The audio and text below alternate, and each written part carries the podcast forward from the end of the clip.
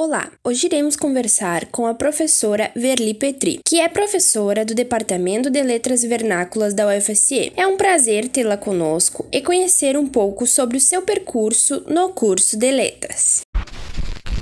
Eu agradeço a questão, agradeço a oportunidade de estar aqui conversando com vocês. E mediante o convite de vocês, eu fiz uma retrospectiva, assim, fiquei repensando toda a minha trajetória e me dei conta que em março deste ano, em plena pandemia, eu completei 30 anos de relacionamento sério com a UFSM. Eu cheguei em Santa Maria em março de 90, já aprovada no vestibular, para iniciar o curso de letras. Então, ser convidada hoje para falar sobre isso é um pouco para mim uma celebração depois de 30 anos de histórias com o curso de letras da UFSM. Eu teria muitas histórias para contar, memórias a relembrar, mas o que eu pensei em destacar para vocês é um pouco dessa história que a gente viveu enquanto curso de letras no Centro de Artes e Letras, no prédio 40, que foi o meu tempo de graduação, o meu tempo de mestrado também. Era uma época que a gente era feliz, muito feliz e não sabia. Tínhamos problemas, os problemas de espaço, de recursos financeiros, mas nós tínhamos uma coisa que nos era constitutiva, que era estar junto com as artes. Não era uma simples justa posição artes e letras, mas a gente estava de fato com as artes. E eu lembro dos nossos horários de almoço, por exemplo, em que a gente almoçava cedo no RU para voltar para o hall do 40 e ali participar de recitais. As letras faziam recitais de poesia e o pessoal da música tocava, cantava, o pessoal das artes cênicas encenava alguma esquete. Nós tínhamos semanalmente uma programação ali naquele espaço. Então, além da gente ter aulas ouvindo ensaios de piano, de violino e de tantos outros instrumentos, a gente tinha também esses momentos de contato com as artes. Aquele prédio tinha as duas entradas abertas no hall, então por ali passavam todos os alunos do 42, que era parte da educação, e os do 44, que era parte das rurais. Ali muitas amizades se fizeram, o pessoal parava nos recitais, muitos namoros, muitos casamentos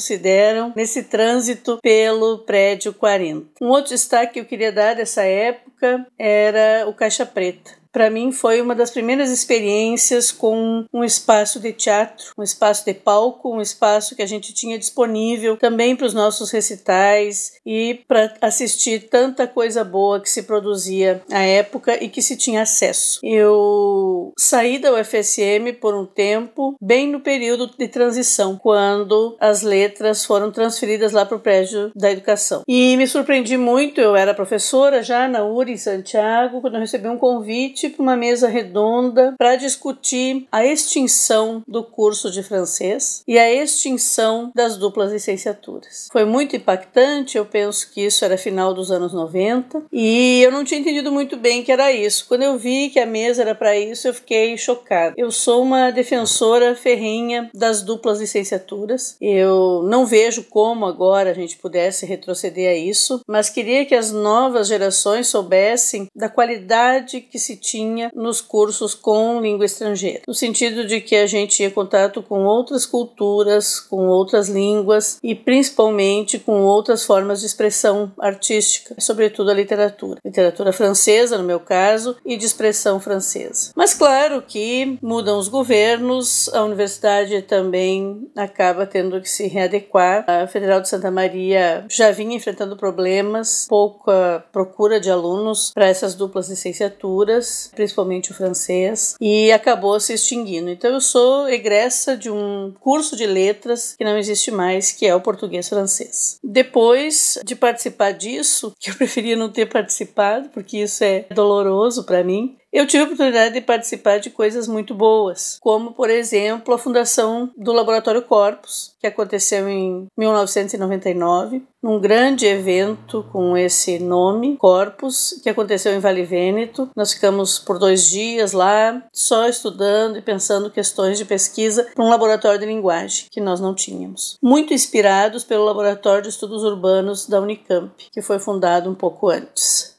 E para dizer disso, preciso dizer também da grande importância né, da professora Amanda na minha formação e na minha carreira dentro da universidade. Foi alguém que, com quem eu trabalhei muito, né, trabalho até hoje, e que ampliou os nossos horizontes aqui pelas suas experiências no exterior. Num tempo em que ninguém tinha essas experiências no exterior. Quando ela retorna do doutorado dela em Besançon, na França, ela abre muitos caminhos, né, para muitos estudantes e para mim também. Ela chega, se eu não me engano, em 92 e eu estava por aqui. Então se fez muitas coisas boas nesse período, apesar da absoluta escassez de recursos. Eu acho que um ponto curioso para destacar para vocês desse período da década de 90 é que nós tínhamos quase nenhuma bolsa de iniciação científica. Imaginem que a professora Amanda tinha uma boa produção, que ela chegou com doutorado quando poucas pessoas tinham doutorado ainda, e ela conseguia uma bolsa FIP e olhe lá. Então o que, que acontecia com a gente que era iniciação científica? A gente se agrupava em torno da Amanda e dividia as bolsas de iniciação científica. Imaginem, era a divisão da miséria absoluta. Mas para gente que não ganhava nada, morava na casa do estudante, tinha uma vida bem singela, era um incentivo, né, para fazer, para fazer pesquisa. Então esses tempos de abundância que vocês viveram, que não sei se perdurarão, mas vocês já viveram um tempo de abundância aqui, esses tempos começam a partir de 2002, 2004, eu arriscaria mais fortemente 2005 2006, com tudo que vem se investindo então no ensino superior. Eu fiz o meu doutorado e saí para o ERGS e depois fiz concurso para cá. Então meu retorno como professor em Santa Maria foi em 2006 pelo concurso pelo DLV. Enfim, assim conto um pouquinho dessa história que é menos conhecida, que é dos anos 90 interessante recuperar essa história porque ela é uma história muito particular. Começa com um projeto de extensão, era um projeto grandioso de todas as universidades brasileiras, federais, que podiam pedir recursos mediante um projeto diretamente para o MEC. Então a gente fazia, passava por uma seleção interna e ia concorrer no MEC. Nós fizemos toda uma reunião na Pró-Reitoria de Extensão. Eu acho que isso deveria ser tipo 2007 2007, 2008, não tenho muita certeza. Fizemos o projeto e pedimos assim que nós considerávamos um dinheirão, tipo 150 mil reais, em bolsas, em materiais, etc. E tal. O nome desse projeto era Conexão de Saberes. Então eram coisas que interligavam disciplinas, que interligavam cursos, etc. E tal. Solicitamos isso para o MEC e ganhamos. Qual a nossa surpresa quando nós fomos ver que nós tínhamos sido a universidade mais humilde de todas, pedindo 150 mil reais. Teve gente que pediu 700 mil e ganhou, teve gente que pediu um milhão e meio e ganhou, e a gente tinha pedido 150 mil. Não havia teto, mas a gente imaginava, ainda naquelas heranças dos anos 90, de que 150 mil era muito dinheiro. Mas enfim, aprovamos, desenvolvemos muitas coisas, existe um livro sobre conexão de saberes, mas aí muda um pouco a questão do MEC, o governo, e vai se extinguir o Conexão de Saberes. Como eram grupos que já trabalhavam muito em pesquisa, ensino e extensão, o MEC entendeu de promover promover um edital específico para PETs Conexão de Saberes. Então, eram PETs que não estavam mais tão ligados à pesquisa, mas que fariam essa conexão entre pesquisa e extensão. E vocês devem saber que a história do PET é que o PET foi criado como um programa tutorial para auxiliar os pesquisadores. E aí entra essa questão da extensão. Eu não entendia muito bem o que era PET. Ninguém sabia o que era PET. Nas letras ninguém sabia. Amanda me incentivou muito, dizia: PET é um programa de educação tutorial, é muito legal, mesmo que seja conexão de saberes, mesmo que seja extensão, vocês devem tentar e tal. E a gente fez o projeto em 2009 e não passou o nosso projeto. Teve problemas, voltou e eu refiz, arrumei, representei em 2010, porque aí era um edital por ano. E aí o de 2010 a gente teve a aprovação. Bom, era tão desconhecido que a gente não conseguia bolsistas quando teve o primeiro edital. A gente podia ter 12 bolsistas, 6 não bolsistas e a gente praticamente cooptou as pessoas para serem primeiros seis bolsistas. Inclusive, as pessoas tinham medo de ser bolsista desse programa. Não entendiam muito bem o que estava acontecendo. Então foi assim, como é que eu vou dizer para vocês? Foi quase a invenção do fogo novamente para nós. Primeiro porque a gente não sabia muito bem o que fazer e depois que as pessoas também é, desconfiavam dessas bolsas e desse trabalho todo. Os outros professores do curso de letras não receberam bem, os alunos tinham dificuldade de entender, mas a gente foi batalhando